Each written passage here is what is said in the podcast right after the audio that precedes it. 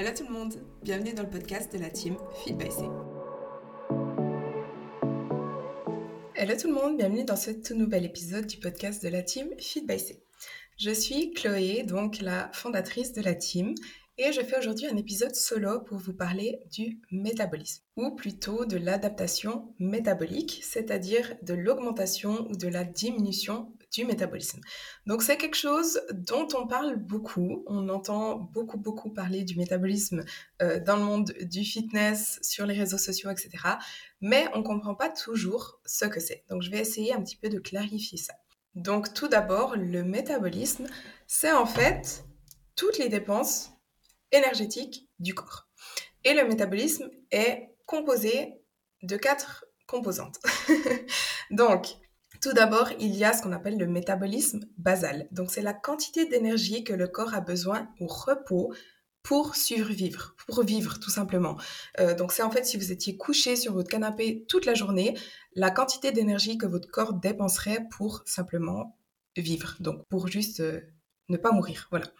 Euh, le métabolisme basal, c'est une composante qui ne change pas énormément, ni au fil du temps, ni enfin voilà, au, fil de sa vie, le métabolisme de base ne va pas vraiment beaucoup changer.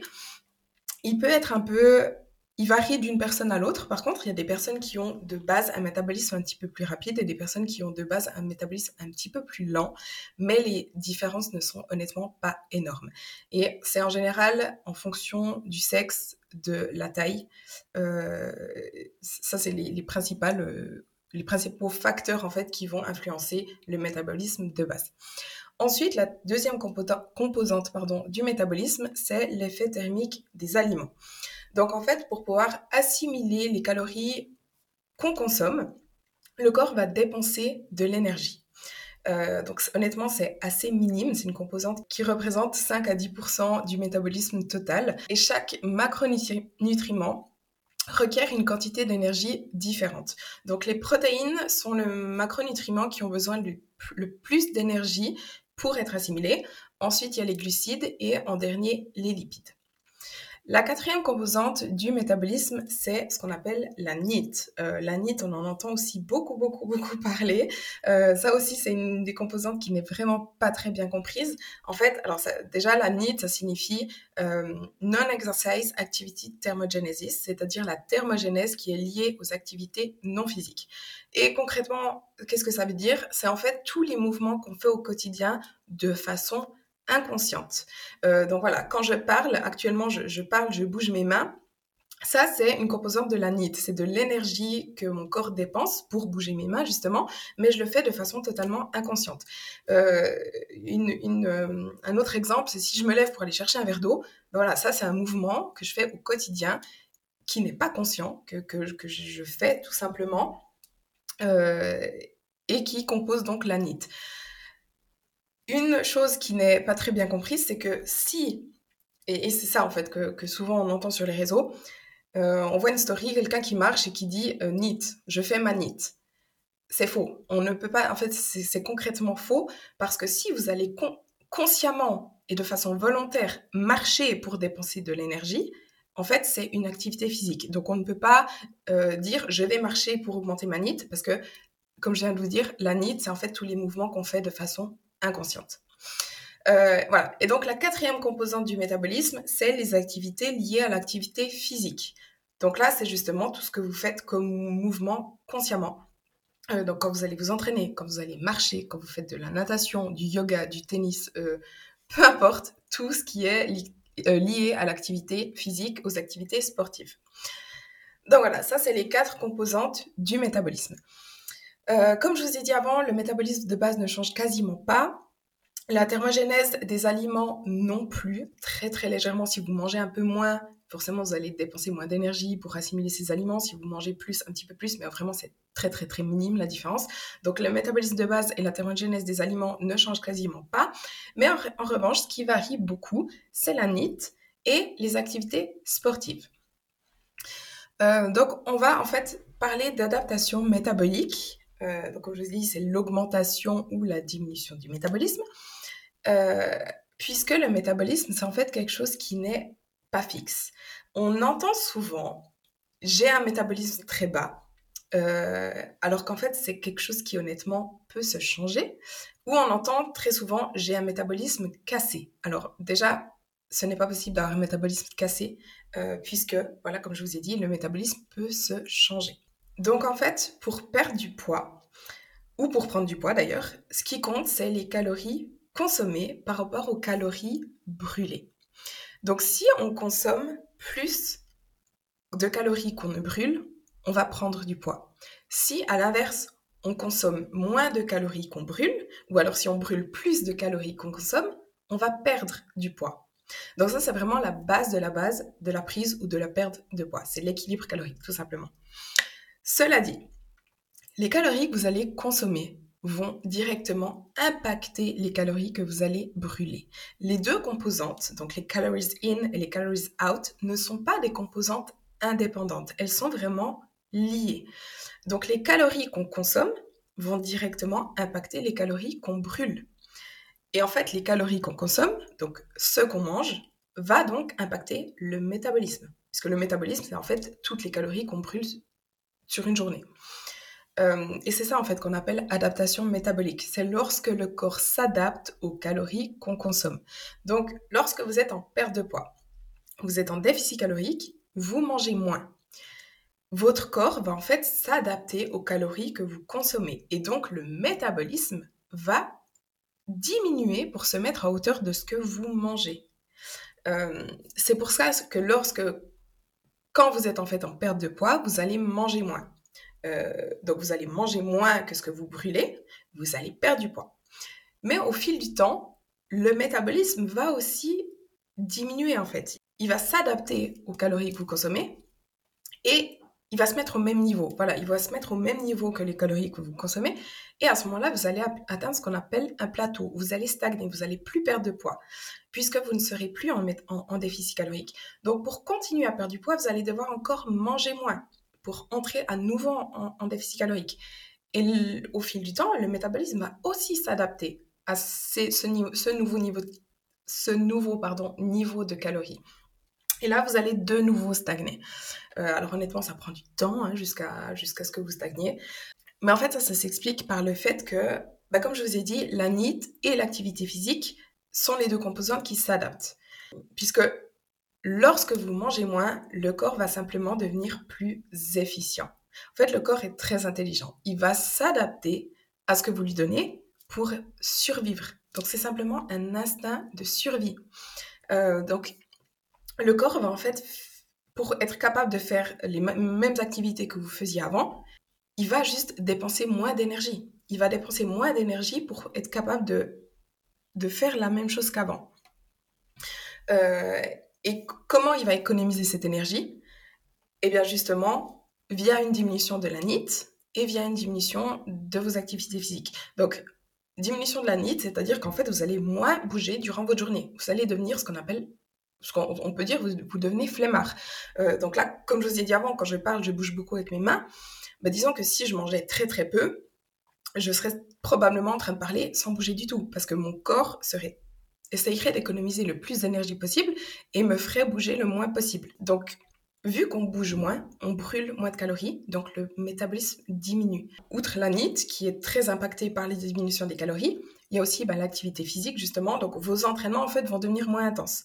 Vous, euh, vous allez peut-être faire une ou deux reps de moins. Vous allez mettre un petit peu plus léger. Vous allez skipper un exercice.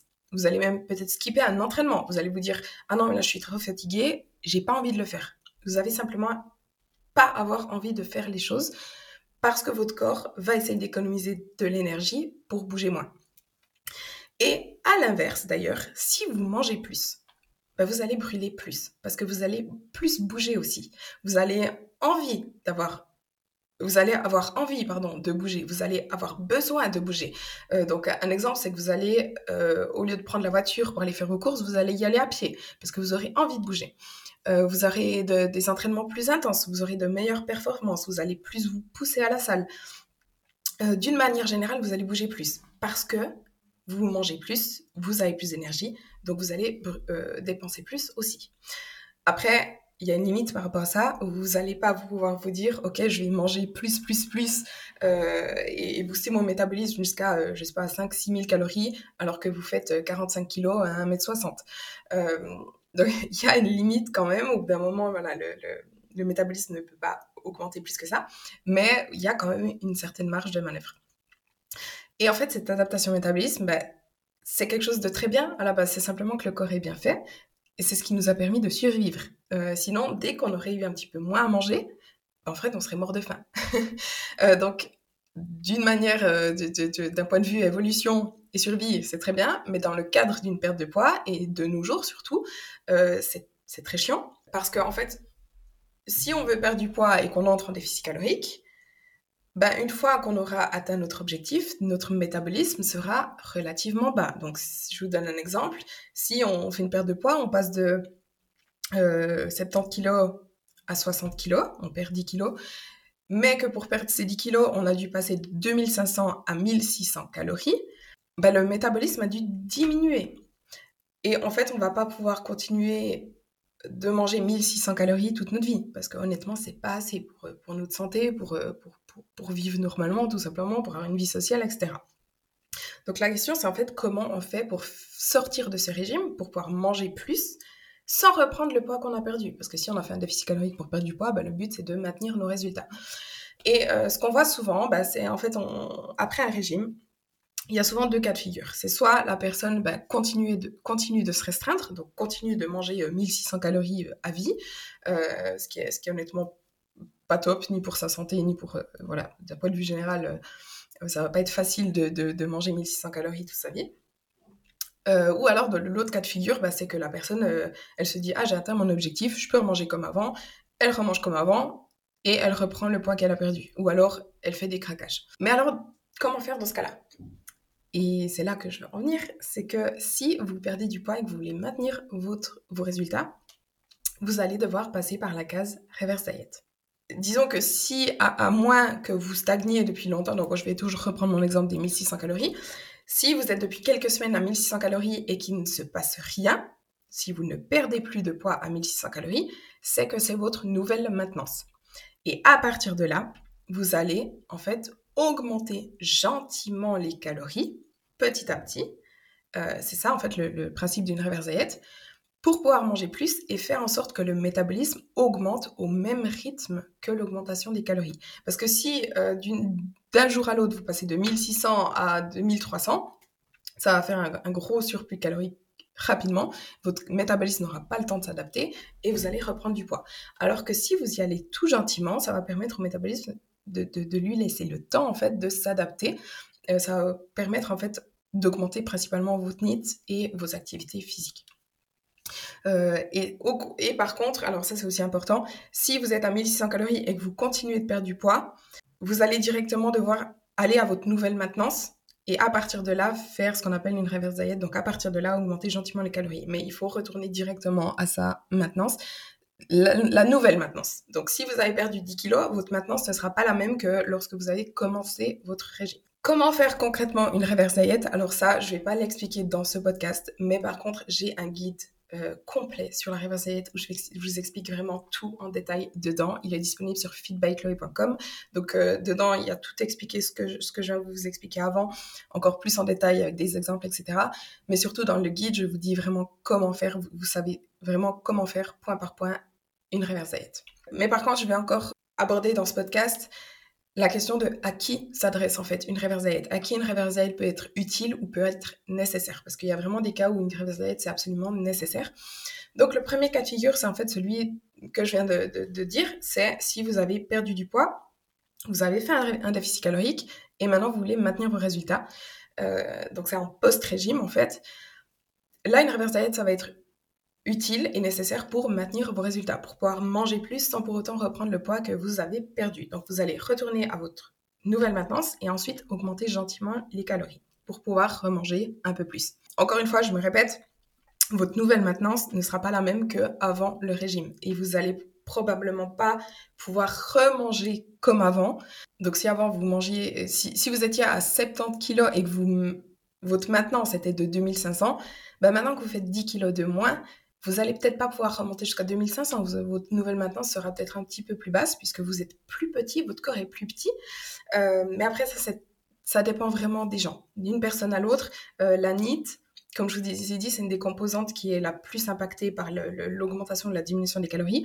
Et ça, c'est vraiment, ça change beaucoup d'une personne à l'autre. Il y a certaines personnes, la NIT va être énormément impactée, d'autres personnes un peu moins. Le deuxième cas de figure, c'est les personnes qui sont en surpoids mais qui ne mangent pas assez. Euh, et ça, ça concerne honnêtement beaucoup, beaucoup de femmes. C'est en fait des femmes qui ont un taux de masse grasse relativement élevé, qui veulent perdre du poids, mais qui ont à la fois un métabolisme très bas. Et là, vous allez me demander, mais comment c'est possible d'être en surpoids mais d'avoir un métabolisme très bas? Et eh bien, c'est généralement euh, ceux qui ont fait de nombreux régimes dans leur vie et qui ont donc perdu du poids, donc qui ont été en déficit calorique, qui le métabolisme s'est ralenti, mais qui, après le régime, après la perte de poids, ont rapidement repris du poids. Donc souvent c'est parce que ben, elles se sont dit ah j'ai atteint mon objectif, je peux remanger comme avant. Elles ont donc remangé comme avant et repris très vite du poids. Ou très souvent c'est des craquages. Après un régime on a faim, euh, ce qui est assez normal. Euh, mais du coup voilà, craquer, euh, j'ai trop faim, du coup on se jette sur la nourriture etc. On reprend très vite du poids. mais du coup ben, ces personnes se sont dit ah ben j'ai perdu du poids, je l'ai repris, ben, je vais de nouveau le perdre. Donc elles ont refait un régime. souvent elles ont repris du poids après, etc. Donc en fait elles ont vraiment fait le yo-yo elles ont parfois repris même plus de poids qu'elles en avaient perdu, etc. Et donc à la fin, bah, c'est des personnes qui se retrouvent avec beaucoup de kilos en trop et un métabolisme bas. Et dans ce cas-là, bah, même si ces personnes ont encore du poids à perdre, elles doivent passer par la case reverse diet. C'est là que je dis que c'est vraiment nécessaire.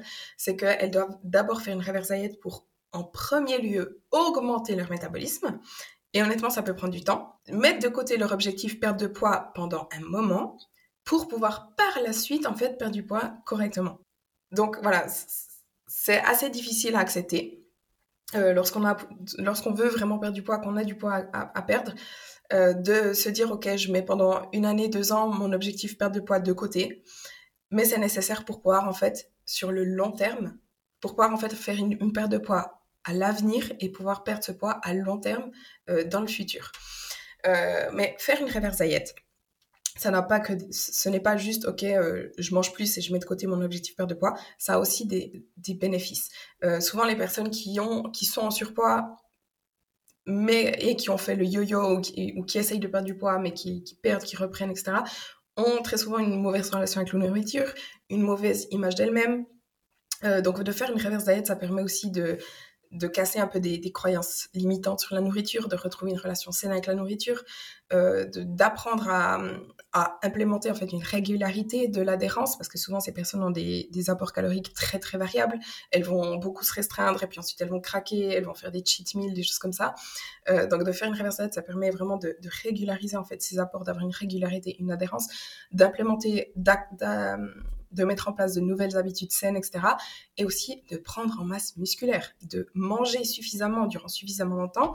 Ça permet vraiment de prendre en masse musculaire et donc euh, sur le long terme de faire ce qu'on appelle aussi une recomposition corporelle, donc de prendre en masse musculaire et de perdre en masse grasse. Donc voilà, le deuxième cas de figure, euh, c'est les personnes donc, qui, sont en surpoids mais qui ont un métabolisme trop bas, qui mangent trop peu. Euh, et le quatrième cas de figure, c'est euh, pour les personnes qui font un sport qui requiert un taux de masse grasse très très bas. Donc par exemple le bodybuilding.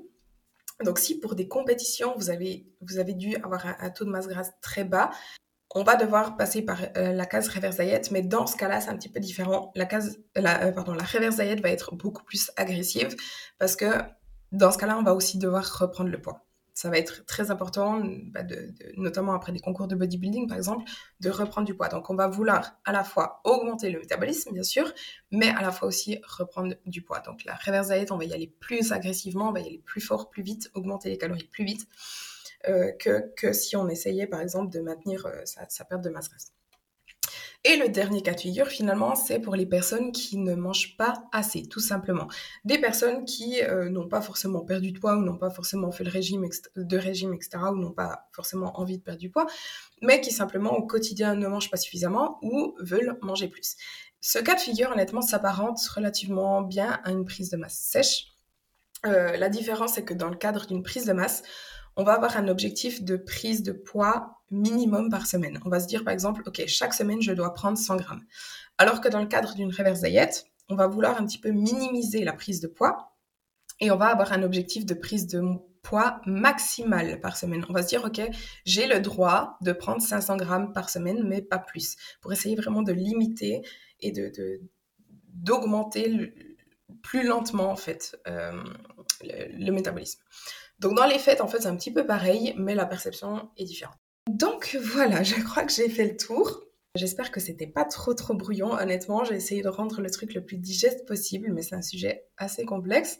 Euh, maintenant, si vous vous reconnaissez dans un, des quatre figures, dans un des quatre que j'ai décrit à la fin, n'hésitez pas à prendre mon guide sur la reverse diet. Euh, tout y est expliqué en détail. Encore une fois, il est disponible sur feedbacklow.com.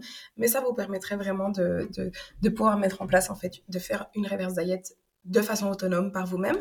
Euh, et si vous ne vous sentez pas de le faire par vous-même, parce qu'honnêtement, Parfois, augmenter les calories, ça peut faire peur. Ça peut être, euh, on a peur de, on, a peur de manger plus, on a peur de prendre du gras, on a peur de faire de faire faux. Si vous êtes dans ce cas-là, euh, n'hésitez pas aussi à faire une demande de coaching sur feedbackloy.com pour que bah, vous puissiez faire votre reverse diet avec une coach. Ou peut-être qu'une reverse diet, c'est pas ce qu'il vous faut et la coach sera capable de, vous conseiller davantage, mais aussi voilà de, vous guider, de vous soutenir. donc voilà. J'espère que cet épisode vous a plu et euh, bah, à bientôt pour un prochain épisode. On espère que cet épisode vous a plu. Si c'est le cas, n'oubliez pas de lui donner une note et de le partager sur les réseaux sociaux. Et à bientôt dans un nouvel épisode.